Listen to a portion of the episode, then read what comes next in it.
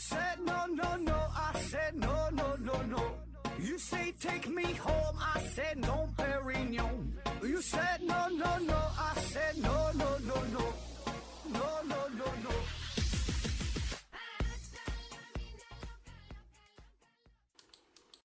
拼命探索，不计后果。欢迎您收听思考盒子，本节目由喜马拉雅平台独家播出。呃，今天呢还是回答听友的问题哈。这 first one S T P A U L 提问说，应该如何自学？自学呀，发现了很多呃题解题的步骤啊，网上找不到方法，而且网上的东西呢讲的都不清楚。呃，很多学霸都是自学，他们具体如何学？如何找到想要的材料？小熊猫粮回复说，找资料也是学习的一部分啊。嗯，说如何自学？我觉得自学吧，它主要是分两个阶段啊，两个时间段。第一个呢，就是在这个学生时代啊，不管你是小学、初中、高中、大学啊，这些都是叫学生时代。那么在学生时代呢，我是不太建议你自学的，因为什么呢？你在学校吧，有很多学习的方法你还没完全掌握，而且呢，呃，在学校你有着充分的学习的资源呐，对吧？前面有老师讲课。然后他带着你啊，这一个非常规范化的学习方式。所谓的自学，也就是自己复习复习看一看哈，跟真正的自学我觉得还不太一样。那么真正的自学呢，就是说等到你工作以后了，步入社会了，踏上了工作岗位，然后你还想掌握某一些技能的话，那么这时候你可以自学啊。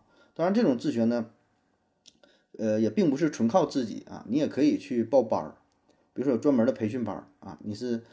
呃，比如说你学这工作，你感觉哎呀，我得学学这个 Excel 了啊，这个表格啊，虽然基础的会用啊，但专业的哎不太熟练，怎么办？有专门的报班，或者自己下载点视频，或者是干点啥的，或者你想学这个 PS，你像咱做这个音频节目剪辑，你得用这个 AU 啊，那么你都可以去学啊。那么这个学的话，就是靠你自己啊，但是并不是说你自己搁这会儿闷着闷着，这个这个闭门造车是吧？嗯，你也得呃。可以加入一个群呐，对吧？跟这个小伙伴们一起去聊，我觉得这样的效果能够好一点啊。当然了，不管你是学习哪种哪种这个门类啊，我觉得最重要的是什么呢？还是一个学习的方法，一个思路啊，叫一通百通啊，举一反三，触类旁通啊。就比如说你英语学得好了，你自学，你学个西班牙语，学个什么葡萄牙语，学个什么语啊，就是都是语言这一类，那么它有它的相通的地方啊。比如说你学这个音频剪辑啊，你学会了，你再学视频剪辑，它也很多，它也都是这个呃相通的。总之吧，就是，嗯，这个自学这个事儿呢，我觉得也不是什么，就是特别说令你羡慕的啊。说你看这个学霸怎么怎么都自学，还是呢结合你自身的呃水平，结合你自身的。这个能力，看看你你适合于哪种方式啊？就学霸，你看似他自学，他也不是都是自学啊。特别是在你上学这期间，我觉得更多的还是，嗯，跟老师交流，跟同学交流，然后呢，可以给自己制定一个学习计划啊。我想这个是很多学生，就包括我自己在上学时代是没考虑过这个事儿的啊。就因为有老师在前边领着嘛，所以老师让干啥就干啥，而没有自己的学习计划。你想啊，老师布置作业的话，全班这么多学生，他不可能所有的学生全都适合于同样的这一种模式，对吧？这是一个个性化的啊，所以除了老师，你还得靠你的自己，你得有自己的想法，你得有自己的学习的目标，你得有自己时间的安排，啊，这都是晚自习，都是做题，你不能看人家看你同桌干啥你干啥，对吧？你们俩学习这个进度，你俩学习的方向。这个重点保证是不同的啊，所以这个就叫学习计划啊。这个不管是自学，不管是什么时候，我觉得都是很重要的一点。然后呢，就是找到合适的学习资源啊，这也是对于自学来说比较重要的一点。就是过去的资源呢是不太好找啊。我想就就我上学那阵儿，就是多少年前了，那时候那个网络呢还不发达，那那时候也刚刚有网络吧，刚刚有 QQ。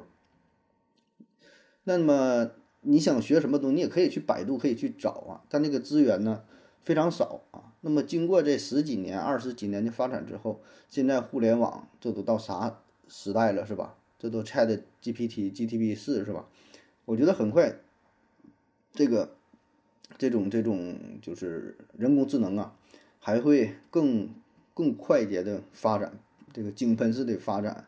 所以现在摆在我们面前的不是资源不够啊，而是资源太多了，是吧？各种搜索引擎，各种在线的课程，呃，文字的、音频的、视频的，呃，还有视频，还有这种这种直播的，是吧？各种途径啊，太多了啊。但这多吧，反而也也也是个问题，就是找不到哪个是适合自己的啊，还得自己去筛选啊。那总之吧，这个是资源哈，这也是一个点。你得找到一个适合于自己的方式方法。有些人呢，就是喜欢这个看书文字的形式；有些人呢，就是喜欢看视频的形式；有些人喜欢什么样的啊？这这个不同。还有呢，就是呃，寻求帮助哈，寻求帮助。就不管你怎么自学，不要忘了啊，你是还有你的朋友，有你的老师，呃，有你的同学，甚至呢，可以在网上呃寻求答案啊。因为你单凭靠自己单枪匹马一个人整，我觉得这还是比较费劲儿的。特别是有一些题你就是不会啊，但是你一问别人，哎，一句话就给你点醒了，对吧？就不要自己去浪费时间啊。呃，还有呢，就是这个坚持与总结，坚持不懈，对吧？不管学啥，那你既然你想学了，那你就得坚持到最后呗。很多都是半途而废的啊。呃，还有就是个总结的问题啊，就是有计划有总结，对吧？有开始有结尾，呃，定期做个总结。这种总结你是一周做一回也好，你是说十天一个月也都行，就结合你自己的计划，对吧？然后根据你当时制定的计划，你看看你完成了多少，还差多少，对吧？有计划有总结，有始有终。我觉得这样的话，基本呢，不管你学啥都不会太差啊。下一个问题，烈火芙蓉花提问说：“何子老师你好，呃，现在呀，感觉城市覆盖挺多的，为什么看地图呀，呃，还是一大片一大片绿？难道地图不是根据这个画的吗？还是说本来就这样啊？请何子老师回答。好了，今天节目就这样。回复说，我也想问，北极圈那个明显的冰雪覆盖几乎没有植被，但仍然是绿的。恩笑盆子回复说呢，因为你对地球大小和城市大小的认知还是不够全面。”啊，就说咱们看地图是吧？有些地方画的是绿的，但这绿的它并不是植被啊。这事儿，这个它地图嘛，毕竟是地图啊。地图上边颜色呢，它是经过特殊处理的，呃，不叫，不叫特殊处理吧，就是针对于不同的区域，它会涂上不同的颜色啊。那么你说这种绿呢，它有可能是代表着植被、绿色植物哈，它也有可能就代表着这地方是一个绿地啊，是个小公园啊，是一个景点啊。并不是说这个地方真正就是呃绿色的东西，对吧？那你可以把那个你的地图调成不同的那个图层啊，调成不同的模式啊。现在地图都很先进呐，你就是别用那个一般的那个经典模式就行了。下一个问题，连堂正提问说：人性自私自利，为什么还说人性本善？喝可乐的鸟呢回复说：没有说只有人性本善呐。主流性善论与性恶论都有啊，在我看来，从无人类意识的婴儿阶段看，还是人性本恶更符合实际一点儿。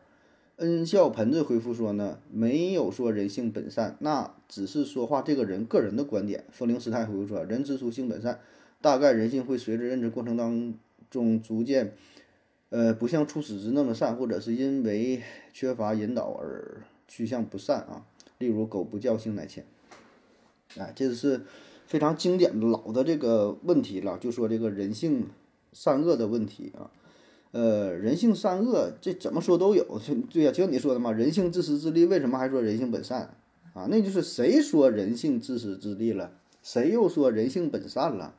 这俩人是不是权威呢？是不是代表正确呢？对吧？本身这就是一个。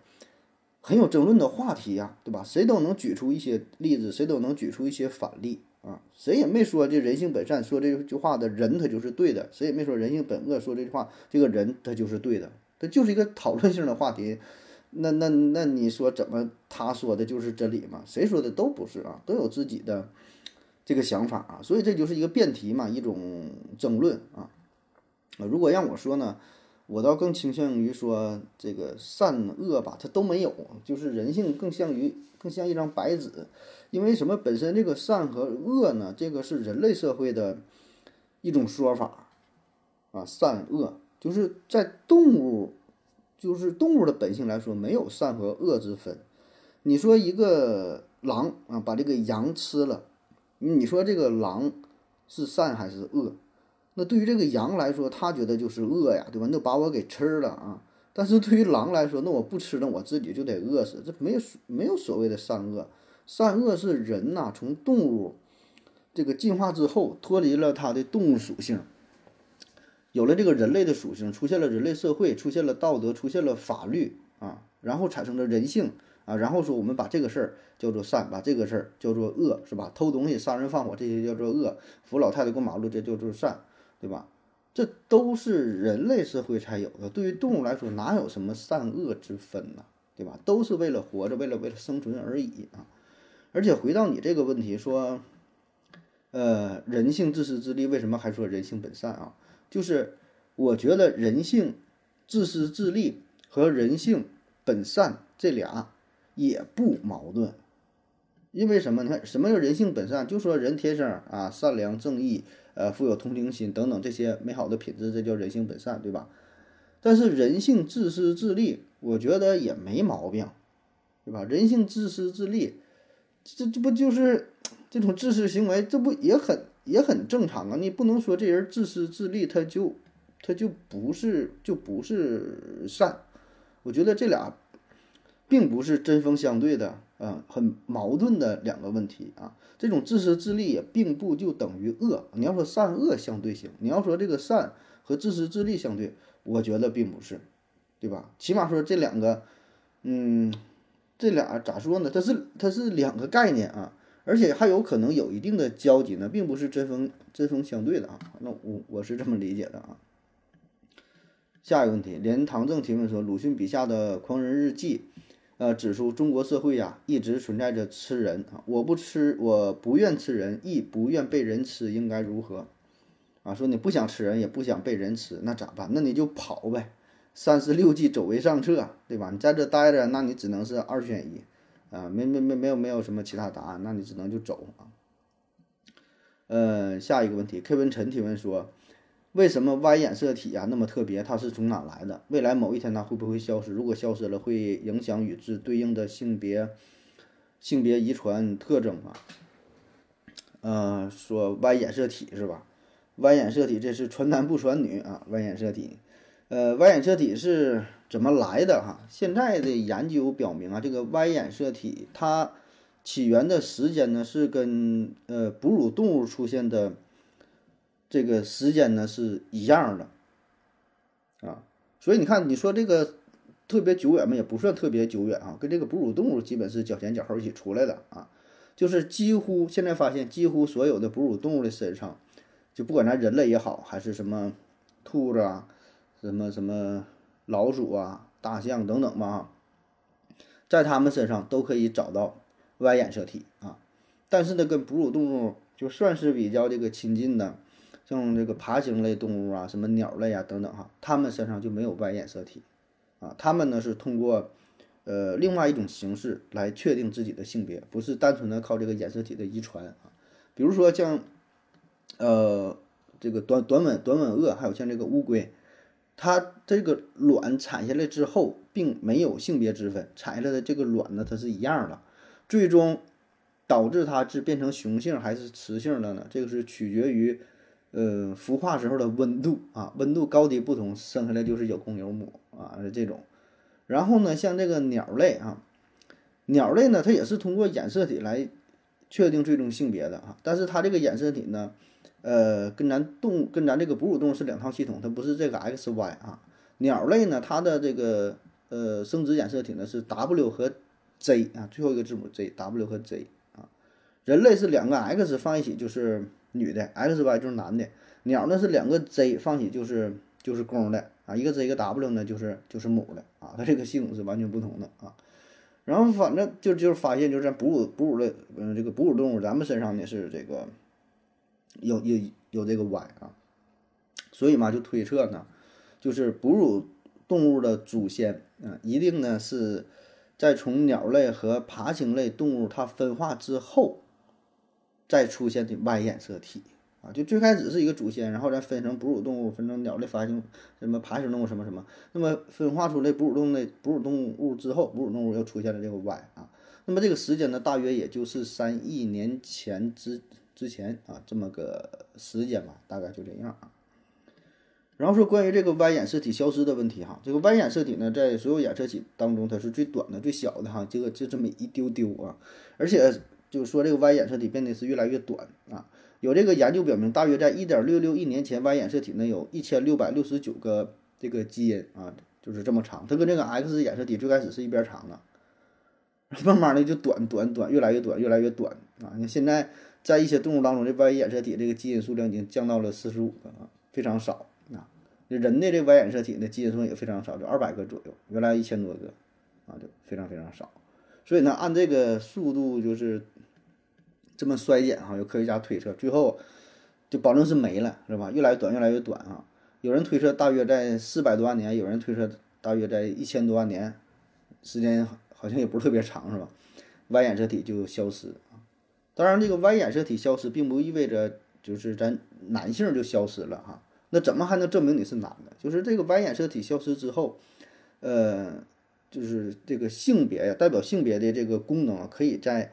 呃，其他染色体上还能表现出来啊啊，反正这玩意儿也都是科学家的研究，这也谁不知道谁也不知道咋回事呢？再再活几百万年以后再看吧。下一个问题，K 文晨提问说，为什么吃了辣椒之后啊，口水会变得浓稠？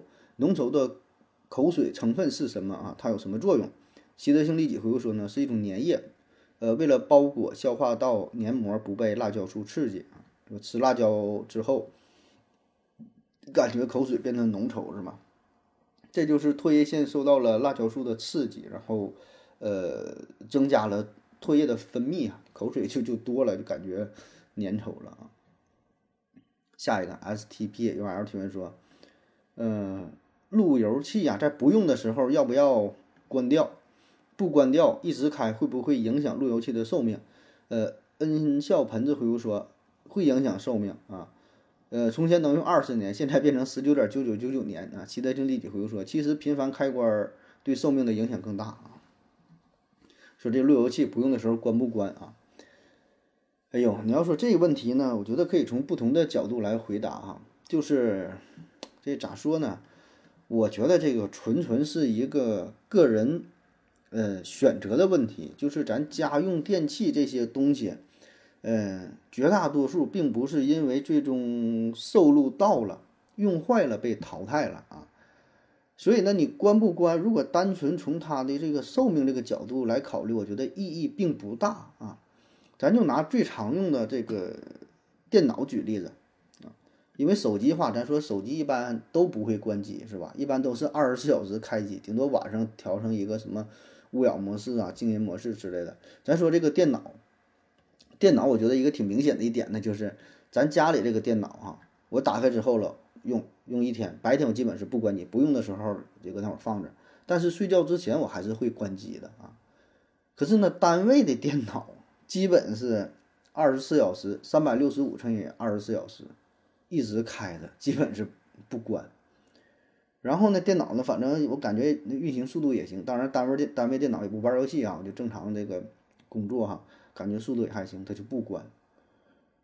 所以你这个关不关，我觉得差别并不大啊。特别是路由器这个事儿，你说路由器它就是就是它它为你服务的，对吧？咱这些工具就是为你服务的，就是给你带来方便。你路由器真要是关了的话，好比说哈，你睡觉之前关了，你晚那你突然晚上去厕所尿个尿拉个屎，拿出手机一看又想玩儿。哎，一看又恰好又没有流量了啊，或者是如何如何，你就还得用这个路由器。你说你麻不麻烦？这边提着裤子，那边再去开路由器，连这个线还得连半天，然后你再玩手机。我感觉这种就非常影响用户体验，对吧？因为你用这个东西是干啥的，对吧？就是为你服务嘛，啊。当然我就说嘛，这是个人选择，因为有的人就觉得我关上路由器了。不管是出于省电也好啊，出于这个能延长路由器的寿命也好，还是什么原因，他就觉得我关了之后我才舒心，或者是什么怕辐射等等吧，各种原因，不知道什么原因，反正觉得我关了睡觉舒心，那你就关。有人觉得我关了我就不舒服，反而会有很大影响。那我一直开着，对吧？因为我不说了嘛，你关和不关这个，至于路由器本身的差别并不大，更多的呢是你一种个人的感觉。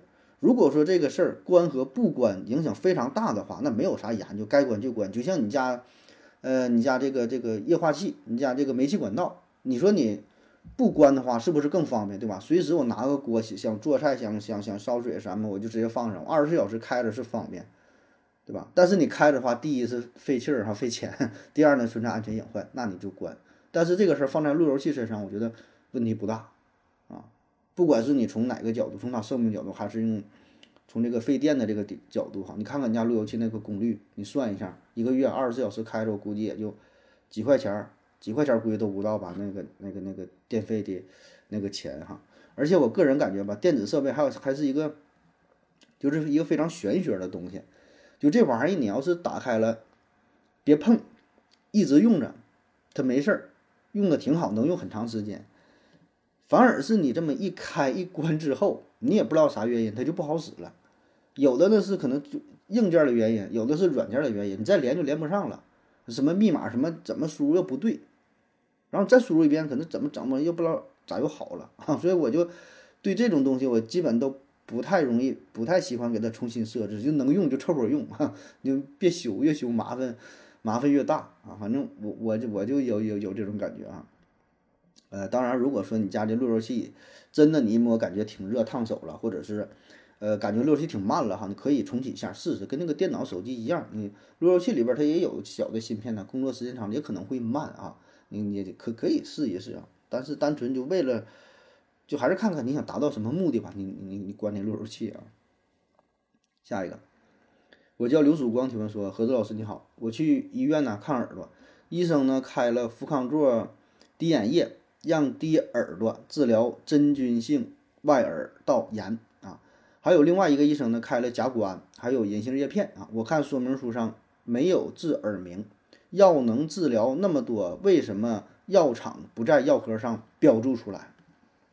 哎，你看这问题问的挺尖锐是吧？就是，呃，有一些医生呢会给你开一些药，然后这个药品的说明书并没有明确写着能治疗这个病。然后医生还让你这么去用啊，这样呢，很多医生不是很很多患者就会心里就会想说这咋回事？是不是是医生开错了呀？或者是这个药提成多呀？为啥给我开这个药是吧？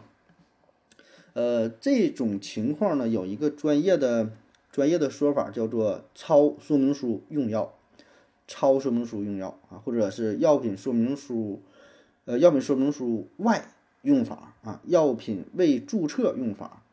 就是这个药可以这么用，但是药品说明书上没写啊，或者是超过了它的这个这个适应症，呃，也包括是超过它的剂量，超过它的疗程，甚至说最简单，超过它的途径啊。就这个药本身是口服药，它不让你口服，然后让你去这个外用的，这些也算是超说明书用药。那么这种情况它合不合理、合不合法？哈，那其实还是存在着挺大的争论、争议的哈。就是在咱们科其实也有啊，咱就举一个呃非常现实的例子哈，比如说就咱科做这个包皮环切手术啊，做完手术之后呢，一般都让他外用啊，抹点药，呃，有的可以用这个高锰酸钾清洗一下，有的呢建议他抹点叫红霉素软膏，抹点消消毒。红霉素软膏它也是比较粘的哈。有一个局部保护的作用啊，但是呢，有的患者说我就药店没有卖这个红霉素软膏的，有一个叫红霉素眼膏的啊，这个东西行不行？你咱一般说那就是行，对吧？基本没有什么区别，你也可可以这么去用。但是你看这个红霉素眼膏，它的适用的范围没有让你涂抹在这个包皮的周围，对吧？没有这个用法啊。但是你说它俩有有多大区别吗？实际上也没有啊。如果你真要较真儿说，它俩这哪不一样啊？那第一，药物浓度可能嗯差一些啊，这个不太一样。这个红霉呃红霉素软膏的话，它的浓度会更浓一些，呃眼膏的话呢，相对浓度低，稀释一些啊。再有呢，就这个呃制剂类型不一样，就是软膏，红霉素软膏它属于普通制剂啊，可以涂抹在皮肤上的。红霉素眼膏它属于无菌制剂，安全性更高，它往眼睛上抹的。再有呢，就是说这个适应症不同啊，红霉眼膏的话，它是治疗眼部疾病，你是沙眼呐，呃什么结膜炎呐、眼周围感染呐啊。要是软膏，红霉素软膏，那就是皮肤的什么化脓性炎症啊，旁边什么脓包啊、什么烫伤了、什么感染了啊。但实际上，你说它俩的主要成分那就只一毛一样啊。所以呢，你把这个眼膏当软膏用，我觉得也行啊。所以这个就是很很常见的，我举的这么一个例子。那么在临床上还有很多哈这类的，这这类的就是这这么这么去用的啊。那么不同的国家就是对于抄说明书用药这种这种方式呢，规定也不一样。像美国、德国、意大利啊等等啊，印度、日本等等，他们呢，呃，都有这个关于抄说明书这个事儿，就都有这个立法了，哎，都有这个规定了。啊但是有一些呢，就是没有这个明文的规定啊，像咱们就在咱国家，就是这种用法还没有受到有效的这个法律上的保护就说明书上确实没这么去写。你你要是用了的话，严格的说，你要说算违规用药，我觉得也行。那确实没这么写，你这么去用了哈。但是，一般情况下，大夫敢这么给你开的话，他还是有一定的参考依据啊。这种参考依据并不只是说明书，就是有一些权威的书籍，有的是就是教科书上都这么写的，有的是权威的指南，有的是一些什么文献上写了可以这么去用。而且一般的也都是安全的啊。大夫敢这么写让你去用的话，他基本呢他也是他也是安全的，所以呢也不必过分的担心啊。下一个问题，我是刘曙光提问说：何子老师你好。那些药盒上也有说明书，呃，药盒里还有一张更长的说明书，药瓶子上面呢还有说明书啊，这是不是呃印刷浪费啊？所以说明书非常多是吧？外边有个大盒上有一个简单的说明书，里边有个非常详细的字儿非常小的说明书，药瓶上还有啊，浪费保证是浪费了，但我觉得呃它的侧重点不同啊，因为里边那个。说明书呢，并不只只，并不只是告诉你这个药品这个药怎么去用的，里边呢还包括一些药理的作用啊，呃，什么禁忌症啊，相关的实验呐，副作用啊等等的信息写的非常多。然后呢，它外边写的那个呢，就是主要就是告诉你这个药怎么去吃啊，就是用法，一天吃几回，一回吃几片儿啊。所以呢，这个是最最关键的信息。咱们一看外边的信息，哦，知道了，我这个药得怎么去用。那，你想详详细了解，你就再去看里边。所以我觉得这个也不算是浪费啊，各有这个针对的侧重点。至于这个有一些瓶装的药，瓶子上还有啊，那我觉得是因为有的人可能把药盒弄丢了，里边的说明书弄丢了，但是这个盒不会丢，对吧？你有这个盒在，那个药就在，除非你这个盒也丢了啊，盒丢药药也丢了是吧？你你也不用想它这这玩意儿怎么吃了。下一个，博学文明博雅提问说，盒子。这个蛇的眼睛啊看不清东西，那么它长眼睛的意义何在？为什么青蛙对静止的东西看不清啊？呃，喝可乐的鸟回复说：“我们长阑尾的意义是什么？说这个蛇眼睛是吧？呃，蛇眼睛看不清东西，为啥还长啊？这里边说的看不清呢？你不也说吗？是看不清啊，不是看不见。嗯，看不清和看不见是不一样的。虽然它看不清，但是也能看到点儿，对吧？就是。它可以利用自己的眼睛，感知周围的光线的变化，感知周围的运动，对吧？就像咱们把眼睛闭上了，你也能感受到外边是白天是黑天，有这个光线的刺激。比如说别人手在你眼前这么动弹一下，你也能够感觉得到。那么对于动物来说，这个就是一个非常重要的信息啊，它可以通过这种感知帮它避免危险。啊，我觉得这还是很有很有用的啊，不是说一点用没有。那真要没有用的话，呃，当然也有一些东西是没有用的，它也还会有啊。这个就是如果还是用进化论的角度来分析的话，呃，就是说咱们这个进化的过程是一个渐进的过程啊，是一个不断完善的过程，并不是说今天长这个东西啊，觉得没有用，明天就没了，它是一个过程。那咱们说身上长什么东西，不管你说啥啊，你就你拿就拿好比拿这个阑尾举例子哈，当然阑尾是否有用这事儿也存在争议，咱就假设说阑尾真的一点用也没有，为什么还长？那么很有可能就是我们正在进化的过程当中，就是在过呃几万年也好，几十万年也好，这个阑尾就没了。但咱现在还是处于一个有的阶段，是吧？它不是一下变没的，对吧？就像咱身上其他的一些什么，就比如说这个尾巴，咱没长尾巴，那尾巴它是一下没的吗？也不是，对吧？能再往之前倒多长时间，它还有尾巴呢。那时候有那时候可能有一个原始人还还想呢，哎，我们为什么长尾巴呢？根据进化论，我们应该没有尾巴呀。是啊，它不一点点没的吗？进化到今天没了，你这再过一阵，可能什么东西又没了，这是一个不断的过程。下一个问题，S T P A U L 提问说，如何评价《阿凡达二》？小熊猫零回复说，白左了政治正确说教片儿啊，这个还没看呢，这很遗憾呐，《阿凡达二》别说二一我都没看呢，这真没看哈。对于这类的片子不是特别感冒啊，看看有机会看吧啊。下一个问题，S T P A U L 提问说。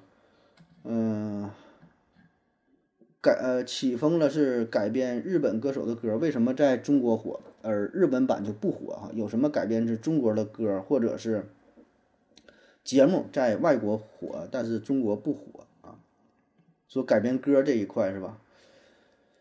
改编歌，你要说中国改编日本的歌啊，这还真是不老少啊。特别是早些年呐，那翻唱日本歌那翻的呀，像那个粤语的《千千阙歌》呀，《红日》啊，《漫步人生路》啊，《风继续吹》呀，《飘雪》呀等等哈，这些都是翻的日本的。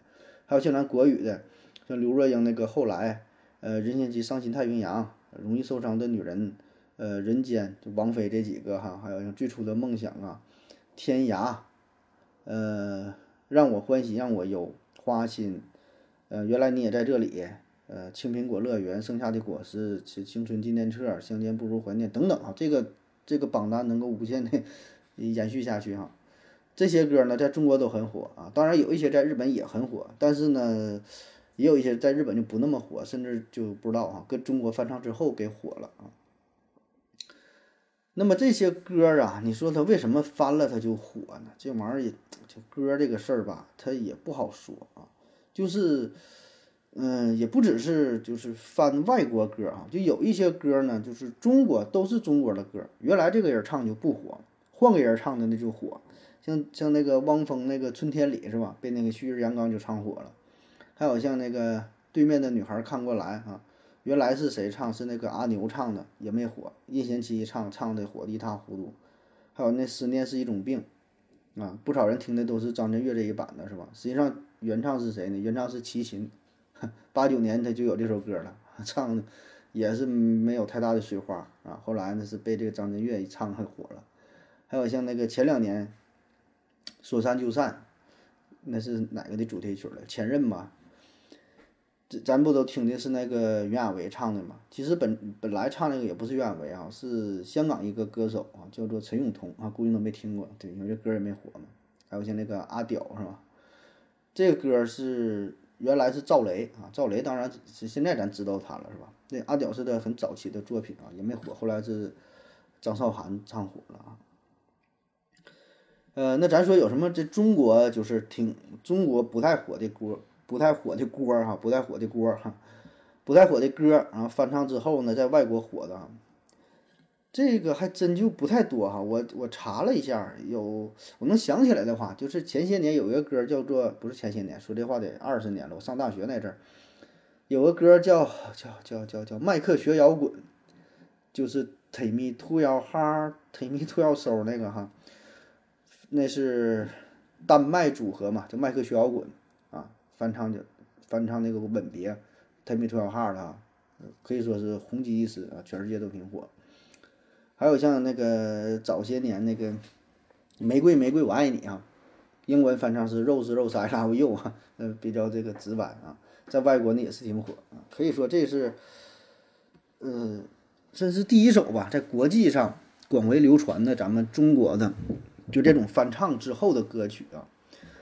还有像邓紫棋的《光年之外》啊，当然这个在中国也挺火，但是在国外，在国外火的厉害。是海外播放量超过两亿，嗯，还有像这个《一剪梅》啊，《一剪梅》也是也是挺狠。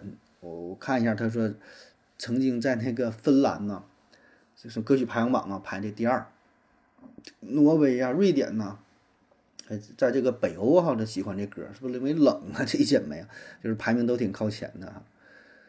呃，我我查到一个比较符合你的要求的，就是叫周兴哲，以后别做朋友哈。说实话，这歌我是没听过啊，这我不知道啊。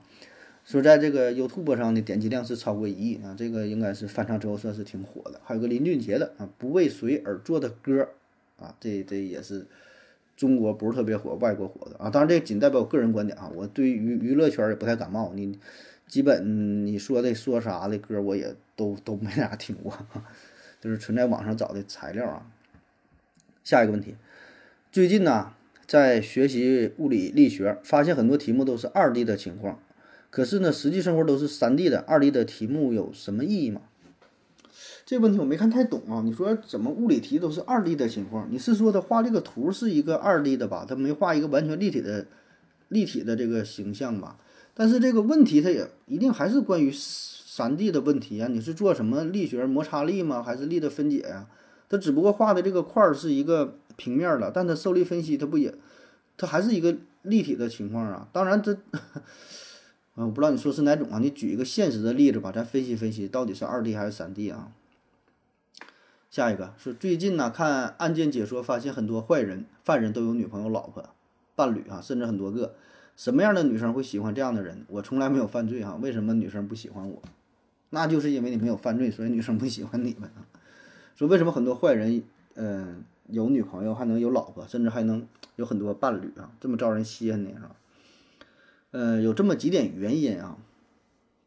第一点呢，我能想到的就是说，这个犯人呐，他有钱、有权、有势，对吧？你想啊，他他为啥真有钱是吧？他怎么来的钱是吧？这就是犯罪嘛。完有钱，那你有钱的话，这这就是很吸引人的一点啊。当然，并不是说有钱一定吸引人，对吧？咱只是说，有些人他就就就就喜欢钱，对吧？保证会有这种人啊。然后呢，就是很可能他是能说会道啊，很多这种骗子嘛，对吧？骗骗钱嘛，能说会道，花言巧语，啊，就是女生她会有一种需求，但是这种需求呢，正常人是给不了他的啊，谁能给？只有骗子能给，花言巧语虽然是假的，但他爱听，是吧？这点估计你没有。然后呢，很多。这种这种这种，你说是犯人也好啊，这种什么小混混啊，是吧？为啥招人喜欢？就是他掌握了这种恋爱的技巧，很会撩人儿。这些也是一些宅男呐，是吧？就缺乏的。还有那些犯人，他的这种性格确实有有他的优点，比如说特别自信，勇于冒险，有独立的这种精神，敢于拼搏，敢于创造，敢于去尝试，然后非常强势啊，非常有趣儿。等等，对吧？虽然他是骗子，但他不排除他有这些优点，而且很可能他有这种优点的可能性就是更大，啊，所以你并不是说这个犯人他都不好，他身上还是有他性格的非常优秀的地方。那么这些可能就会吸引那身边的异性。下一个问题，S T P L L 提问说，呃，很多独自外派到其他国家或者是很远地区的已婚人士怎么解决生理问题？啊，到了其他国家或者其他地方啊，或者像出海海员这种情况应该挺多的，是吧？怎么解决生理问题啊？呃，有这么呃几种方式吧，哈。第一种呢，就现在很方便了，通过网络呀，通过这个视频通话、远程交流，是吧？然后通用这种方式满足这个生理需求，就是跟自己的爱人啊。还有呢，可以在当地这个地方、这个场所结识新的朋友，建立新的关系。然后满足这种需求，对吧？你到哪搁哪玩呗。所以你看哈，为什么就是欧洲哈有一些地方，你像荷兰，是吧？比较典型的，为什么这么开放哈？就是他对于对于这个性啊、爱呀这方面啊，就是不那么在意哈，感觉非常开放。因为什么呢？他叫历史上叫什么？海上马车夫，海上马车夫啊，大航海时代是非常厉害。包括像英国呀、葡萄牙呀、西班牙这些哈，当时都很厉害。那么他们在海上的话，那个时候不像现在这发达，怎么解决？就临时靠岸了，到哪就玩儿，是吧？玩完了，花天酒地了，俩人睡一觉，第二天各干各的，谁也别耽误谁。所以这种传统、这种思想也就保留下来了啊，就是让他们把这个事儿看得很淡，就是一种欲望的满足啊，没有什么情感，当然也有情感，这个情感就是这这一夜的情感，这一夜两个人之间的情感确实是真实的情感，但是过了这一夜，对吧？大陆朝边什么什么各走各，大陆朝天各走半边，对吧？人家航海人家走了去下一站了，你呢也该干啥干啥啊，谁也不不影响谁，所以咱不能评价，不能单纯说这个就是好，或者是或者就是不好，对吧？这就是一个客观。条件这就是这样，就造成了这种这种形式。包括说像这个欧洲人，像他们为什么 A A 制，花钱一锤子买卖，也跟这个航海有一定关系，对吧？比如说这个船到了，这个船到了，俩人哎，挺高兴，哥们哥几个喝点酒，对吧？你说谁花钱，对吧？就 A A 制吧，各花各的。明天第二天都上船都走了，谁也不认识谁了。今天我请客，那下回下辈子不一定什么时候见着了啊！你不像咱们，咱这在这个大陆上，对吧？在大陆。非常非常稳当，对吧？一辈子走不出这个村儿，就这就这几个人儿，对吧？所以今天我请客，明天他请客还是一样。所以这这种沿海的国家，或者说是岛国，或者是这种这种航海特别发达的国家，你看他们对待金钱呐，对待爱情啊，就是都有一定的影响，造成了现在的，包括说社会制度一些规则，都是跟嗯之前这些这个都是历历史历史遗留问题都有关啊。这扯远了哈，继续说解决生理问题的事儿啊。然后说这个第三种情况怎么解决呢？就是，呃，用一些用一些器具啊，用一些东西啊，不能说太多啊，说太多平台下架了。这说就能懂，对吧？因为有有有很多东西，呃，据说那个那个娃娃哈，里边带气儿的那个娃娃就是，呃，谁发明的？希特勒发明的。传说是希特勒发明的啊，打仗嘛，打仗那时候很多士兵嘛，年轻年轻力盛的，年轻气壮的，怎么办哈？他就整了这种东西，当然他整的非常粗糙了啊，基本就是一个脸下边是一个什么玩意儿，反正你能想到 就就是那就那个东西。还有咱之前聊那个是啥来着？哎呀，谁来创的？唉，妓院是谁发明的？管仲。对，管仲他发明的，也是跟这个战争有关嘛。好了，下一个问题啊，S T P A U L 提问说，梅西和 C 罗历史地位谁高啊？为什么很多人比较梅罗都是通过贬低另一方？还有你怎么看世界杯决赛哈公正吗？还有啊，我觉得把点球呃算进球射手榜哈，这有点不公平，你怎么看待？啊，说这个关于足球这方面问题啊。呃，梅西、C 罗哈谁地位高啊？这事儿这个纯就是，嗯，都是个人感觉吧。现在很难去比，对吧？要不然这问题也就不存在了啊。如果你要说，咱们不瞎举例子了，不好，怕得罪人啊。那说两个差的非常悬殊的话，这这个一接两瞪眼的吧？啊，这俩本身确实都很优秀，都取得了很多的成绩哈。而且我觉得还有一方面就是现在比较为时尚早，因为什么呢？两个人现在。还没退役呢，对吧？还没死呢，还能踢呢，未来再发生什么呢？谁也不知道啊。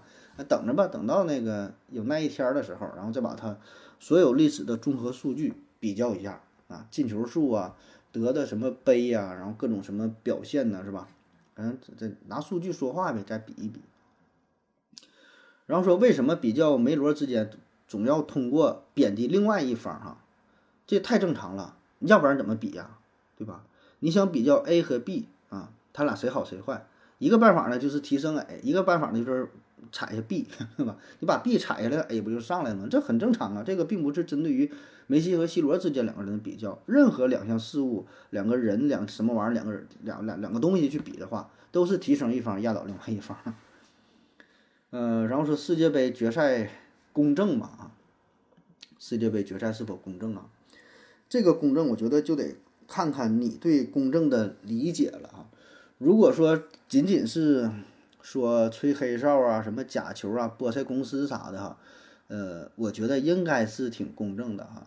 但是呢，这个公正它涉及的方面太多了，对吧？里边大到国家层面、政治的因素，呃，包括这个裁判呐。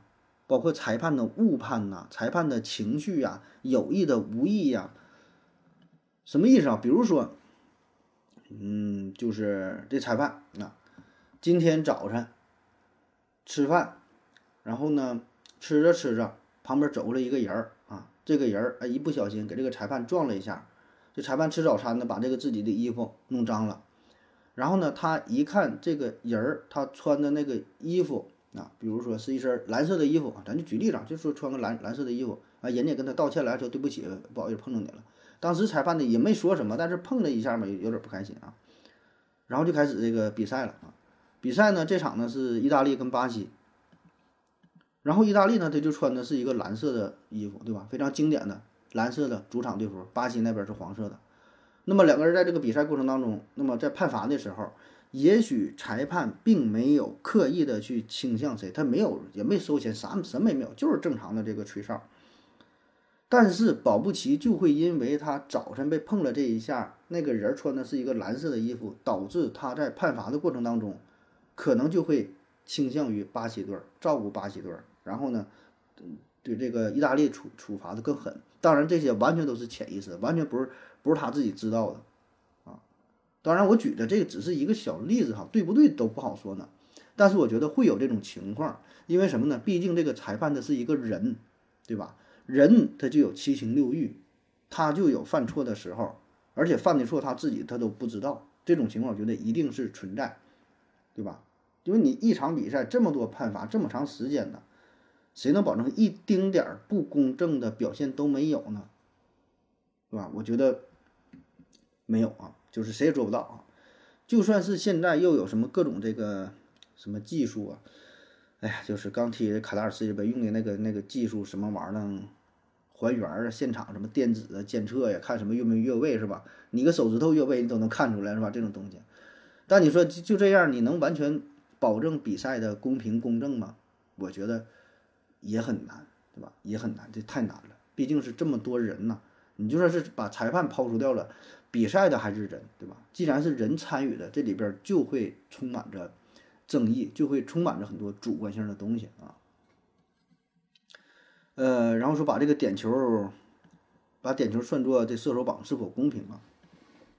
点球这分两种啊，对吧？一种呢就是常规比赛当中踢进的球啊，这个是算在进球队员的头上，算什么？这个是射手榜，这都算数的啊。还有一个呢，就是嗯，常规比赛之后进入这个点球大战进球的吧？那这个球呢是不算数的，它只是它只是算作就是为了看谁赢嘛，是吧？这不算数啊。那你指的保证是第一种，就是常规比赛踢进那个点球，你觉得也不应该算进射手榜，是吧？嗯，这事儿反正也个人理解吧，我觉得应该算吧，因为什么？你你踢点球是你感觉踢这点球好像难度不是特别大，是吧？但问题是你看哈，从这点球制造到最后踢进，这过程可不简单呐。你能制造出一个点球，这可就是挺费劲儿了，对吧？你不制造这点球，要人家是空门啊，是单刀啥的，那人家不也？那照常照样不也踢进吗？那你这个算不算呢？要按你这么说，那要说不算的话，一看谁要进了，我就宁可不让他当射手榜的那个进球了，我叮咣叮咣，我就全给他腿踹折怎么地了，是吧？那你这个人制造点球一方面，再有你说踢的时候，踢点球是看着好像挺简单，上去咵一脚就踢进了，那玩意儿谁都能踢进吗？那那为啥有那么多踢飞的呀？那么多大牌球星还能踢飞呢？这里边也是考验难度的，也不是谁都行的。对吧？那那为啥这不算？那要按你这么说，那那篮球罚篮那也不算，没没有人防啊，咋还还投进了是吧？因为这本身这个，我觉得应该算哈。当然了，这个就是，呃，规则嘛，就是制度，人就是这么定的，说算就算，说不算就不算，对吧？都是都是个人理解哈，人规则怎么来那就怎么来呗啊。下一个问题，S T P U L 提问说，为什么很多考试不让带计算器啊？恩笑盆子回复说，你问题真多。思维盒子回复说：“因为一般的数学考试啊，你必须用计算器，大概啊，一般的数学考试你必须用计算器，大概率你就算错了啊。说这个数学考试一般不让用计算器啊。我觉得有这么几点，首先呢，没用啊，这计算器没用啊，不能说一点用没有吧，能有啥用哈？一百五十分能让你多得一分啊，没没没有什么用啊，反而呢会增添麻烦，就是你总惦记用这个计算器干点啥。”就是数学考试，它考的不是让你真正计算的问题啊，多少乘多少等于多少，没有纯这种题。你除非是你这个年龄段，你像小学几年级了，呃，学这个几位数的乘法这么去考。真正你说高中、大学考试，他不会考你这些东西，考的是一种思路，是一种思维。就这个数学题，那数学那真是一点不掺假，会就会，不会就是不会，你编都编不对，你照答案抄你都抄不对，能抄错行。你给你计算器有啥用？给计算机都没有用。还有呢，就是本身这数学考试当中嘛，就真正涉及到纯计算的并不多。如果说你最后你这个题算出答案等于二十七点六五六五幺九，那你甭问了，你自己都知道这数保证不对，因为咱这对吧？那上学这么多年，你也都知道数学一般的题呀，再让你算的话，最后保证是得零嘞，正一负一嘞。根号二嘞，什么的，保证它是一个相对比较整的数啊，并不是说整数，是比较整的数。你一看，你感觉嗯，像像这么回事儿，像像个答案。那真上小数点后还整出好几位了，那你看它就就就就不对了啊。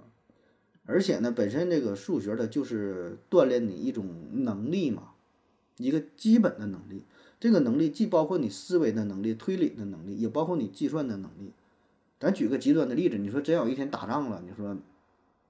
呃，什么网络什么切断了，电脑啊，什么手机什么都没有了，最后卡卡吧用手算吧，是吧？所以你看当年说是用算盘算出的那个原子弹，是吧？所以你说这玩意儿你实际应用当中呢，现在咱这真是越来越越来越离不开这种电子产品啊！你说去菜市场买个菜，啊，十七加二十五，恨不得得拿出手机掏计算器算一下。你说这是好事儿呢？是科技进步了呢，还是说人类在退化了呢？也不好说哈，你不能说这个好和不好啊，只是说我们就是越来越依赖这个东西啊，一些本能的啊，一些最基础的东西都都忘了啊。还有其他一些原因哈，就是比如有作弊啊，这种计算器现在也越来越高级啊，里边植入一些什么功能啥，这咱不知道哈，是不是可以改装的，能作弊啥的？嗯，再有呢，就是有可能哈，有一些人利用这计算器呢，就是投机取巧啊，暴力破解呀，啊，估计也会有这种情况吧？是不考虑这些因素啊？然后也就没让使用啊？我觉得还有一个就是跟咱们这个思维有关的哈。嗯，我我们会有一种非常朴素的观点，就是你用的这个东西啊。越简单越原始，证明你这个人越牛逼，水平越高。就感觉就咱做数学题，啥数学大神，桌子上就一张纸儿一个笔，我啥也不用，我这厉害。你但凡是拿计算器，感觉这 不行，很 low 啊。你就像看那个，呃，武侠小说当中啊，用的这个兵器越是稀奇古怪，越是没听过没见过的，他保证不是高手啊。这第二集就得死。真正高手呢，要么就是最简单的，就是一个刀什么一个剑是吧？要么就是啥也不用，就纯是靠这个内力，靠武功。哎，感觉这才是代表着最高水平啊！就这些都是有点共通。我觉得这是咱们，呃，算是历史的传承还是什么，会有这么一种思想，就好像不太愿意借助于武器，因为借助于这个，呃，也不只是武器，借助于其他工具啊。你借助这些东西之后，就感觉自己不行了，自己不厉害了，是你的工具厉害，是你的武器厉害，而不是你自己本身的能力。就像咱们洗衣服，而就是父母一代，可能有些人就觉得这洗衣服不行，洗必须能手洗，手洗洗的才干净。洗衣机那玩意儿那都不行，那都是糊弄人的啊。我这个思想，我觉得是不是一脉相承啊？有没有关啊？嗯，最后一个问题，有朋友留言提问说，我身边啊有一个好朋友，他是金牛座。然后我们都觉得他很抠门儿，嗯，虽说星座这事儿我也不是特别信，但是在他身上啊，真是表现的淋漓尽致啊。跟他出去吃饭呢，买东西从来就没主动花过钱啊。但他的性格还是挺好的，我倒并不反感啊。只是说抠门这个事儿，呃，难道说金牛座真的都很抠门吗？金牛座还有哪些特点？呃，以及为什么我们会觉得金牛座很抠门啊？并不是我个人的 感受啊。为啥很多人这么去说？那星座到底准不准呢？这又是关于星座的问题啊！说你身边有个金牛座的朋友是吧？很抠门啊。呃，我觉得这个事儿吧，这就是怎么说呢？就是大伙儿炒作出来的东西。星座这无非就是按日期进行分类嘛，说有多少个星座啊？但这个完全无法代表一个人的性格特征，代表不了他的行为，也不并不能说的这人就是金牛座就都抠，这人是什么什么座就都什么什么特点，它里边都是一些巴纳姆语句，对吧？说的不疼不痒的，你不对也不错，然后往谁身上一靠啊，好像是挺沾边儿。那我认识很多金牛座的朋友，也就也确实挺抠门的，也有啊。那也有就是出手挺大方的。那么按照星座的说法，说这个金牛座的人通常是以稳定性、实用性啊为重啊，说喜欢获得物质上的安全感，享受生活。他们也比较谨慎和理智啊，一般呃会一般不会特别冲动啊，什么就是就这类话的那。谁不都是啊，对吧？谁不喜欢物质上的安全感呢？谁不喜欢享受生活呀？谁不说都都说哎比较谨慎理智，都是如此，对吧？都有谨慎理智的时候，也都有粗心大意的时候啊。嗯，然后呢，金牛座一般呢，他就是被描述成，就是说什么一般建议的工作也是什么投资理财这方面的，是吧？然后说比较注重这个长期稳定的投资，不喜欢冒险，不喜欢。赌博，然后呢，比较节约，比较理性消费，是吧？嗯，反正也都这么说吧。这事儿就看你调查的规模是否够大，而且本身这个就是说这这个数据啊是否足够，是否足够详实？你说怎么叫抠门？怎么就叫理性消费呀？怎么就什么投资啥的啊？所以星座这东西吧，我觉得就是听个热闹啊。星座在我这看来就是一个社交手段啊，比如说。酒桌上也好，或者你是相亲也好，是干啥也好，大伙儿没啥聊的了，把这个星座拿出来，哎，你是什么座？你是什么座啊？然后一说，哎，咱俩挺般配，是吧？然后咱俩性格有什么特点？聊一聊也就完事儿了，对吧？这人和人的这个差异，你说能用星座来就能概括了？哪有那么简单的啊？好了，以上就是今天节目的全部内容，感谢各位收听，谢谢大家，再见。感谢您的聆听。如果您也想提问的话，请在喜马拉雅平台搜索“西西弗斯 FM”，在最新一期的节目下方留言即可。欢迎您的参与，我在这里等你哦。